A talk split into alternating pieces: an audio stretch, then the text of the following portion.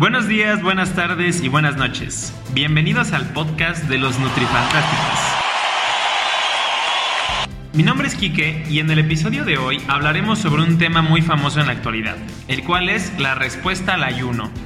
Hola a todos, mi nombre es Natalia y como bien dice Quique, hablaremos sobre el ayuno, datos interesantes y las consecuencias de llevarlo por un tiempo prolongado. Exactamente, Sonar. Mi nombre es Eugenia y en este episodio también les contaremos sobre las fases que ocurren durante este estado fisiológico. Hola, mi nombre es Miguel. Además de lo que mencionaron mis amigos, también hablaremos sobre algunas aplicaciones clínicas del ayuno. Hola, yo soy Fátima y comenzamos.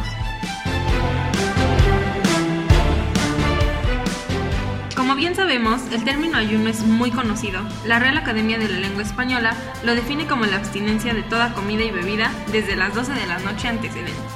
Estás en todo lo correcto, Fati, pero hablando en términos técnicos y específicamente para la nutrición, el ayuno es el cese total de la ingesta de todo alimento, de modo que el cuerpo se encuentra utilizando sustratos almacenados. ¿Qué quiere decir esto?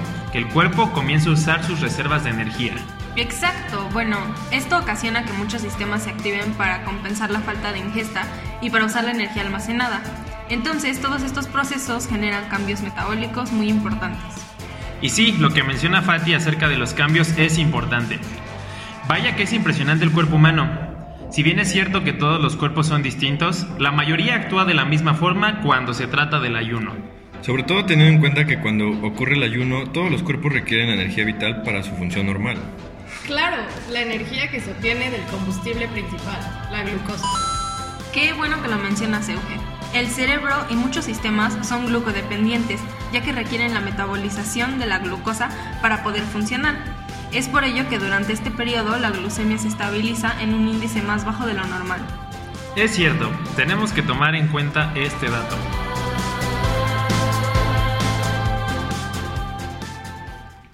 Hablamos un poco acerca de las generalidades del ayuno, podemos mencionar las tres fases distintas que ocurren dependiendo de la fuente principal de energía.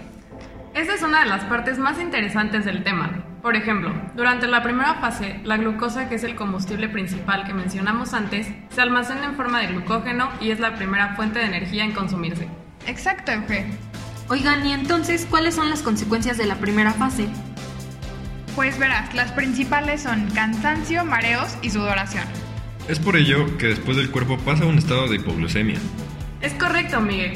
Si esta fase se mantiene por más de 7 días, comienza la segunda fase, que justamente se caracteriza por el consumo de lípidos. Bueno, ¿y alguno sabe qué ocurre con las proteínas durante este proceso? Muy buena pregunta, Kike. Durante este proceso, el organismo se encarga de reducir el consumo de energía y además se adapta para emplear cuerpos cetónicos como su principal fuente de energía. Nunca me había dado cuenta de todos los procesos que ocurren en la segunda fase. ¿Y en la tercera fase es igual de complicada?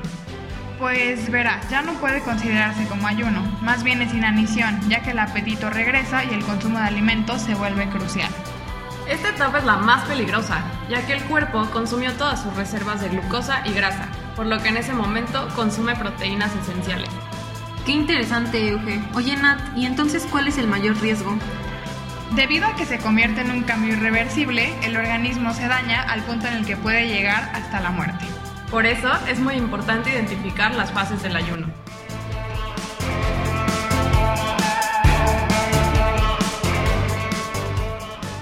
Bueno, cabe destacar que también existen aplicaciones clínicas del ayuno.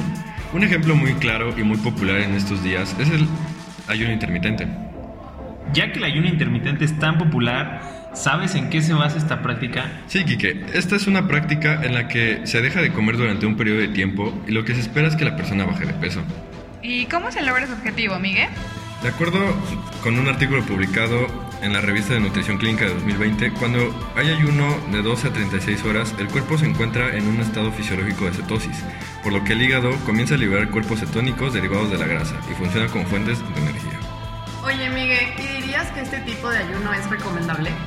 Pues depende de las características fisiológicas de las personas, aunque lo mejor es siempre acudir con un profesional de la salud antes de iniciar con una práctica de este tipo. Sí, claro, estoy de acuerdo contigo, Miguel.